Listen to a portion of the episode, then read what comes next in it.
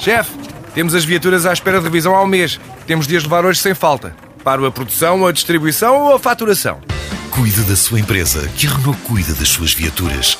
Com o serviço Renault Pro Mais exclusivo para profissionais, conte com uma equipa especializada que lhe oferece soluções à medida do seu negócio e serviços como recolha e entrega de veículos para manutenção, horários de oficina alargados, serviços rápidos sem marcação e muito mais.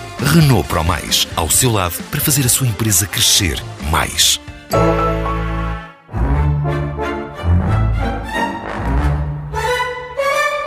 Olá, queridos ouvintes, como é? Já compraram os minis e os termossos? Se calhar preferem alcagoitas, uns cajus e tal. Ou andam cheios dele e vão cozer uns camarões de espinho para os amigos. Muito bem. Aspirar no sofá, calçaram as luvas tirar as saleiras do forno para não roerem as unhas, têm tudo preparado para o final do campeonato. Vai ser em grande. É um Sporting Benfica à antiga, com a única diferença de que o Sporting joga em Braga e o Benfica recebe o Nacional. Depois de 33 jogos e muitos meses, ainda temos de esperar mais 90 minutos para saber quem será o campeão.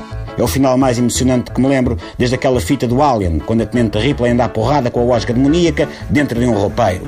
Ou então, aquele filme sobre a devolução da sobretaxa do IRS, que ia ser de 35% antes das eleições e passou a zero, depois de o pessoal ter votado. Ganda desfecho. Bom, mas, mas é o que é importante.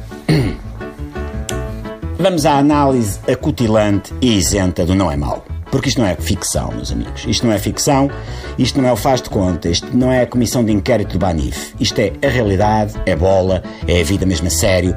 Olha, é como o programa das Kardashians. A primeira questão é, obviamente, quem tem maiores probabilidades de ser campeão. Eu estudei muito este ponto, ao longo dos últimos anos, e concluí que é o Benfica. Porquê? Perguntam os queridos Pips.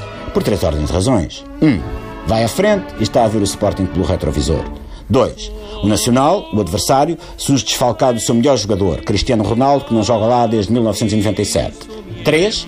Acaba de vender Renato Sanches ao Bayern de Munique, um sinal que já dá o título como estando no papo, e de que vai transferir Gaetano durante o aquecimento, Jonas ao intervalo e Ederson, a meio dos festejos. Mas atenção, eu estudei muito este ponto ao longo dos últimos anos e concluí que o Sporting é que será o campeão.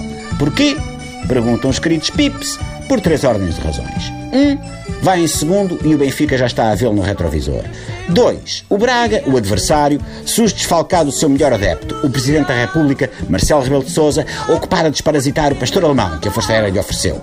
3. O Benfica acaba de vender Renato Sanches ao Bayern de Munique, um sinal que dá o título como perdido para o Sporting, que Bruno de Carvalho já pode transferir João Mário durante o aquecimento, Slimani ao intervalo e Rui Patrício, a meio dos festejos. Tudo se resume àquela velha regra do futebol. São 11 contra 11 e no final o Jorge Mendes ganha uma porcentagem nas transferências. Ok? Boa festa ou bom melão, pips. Para o ano a mais. Gol!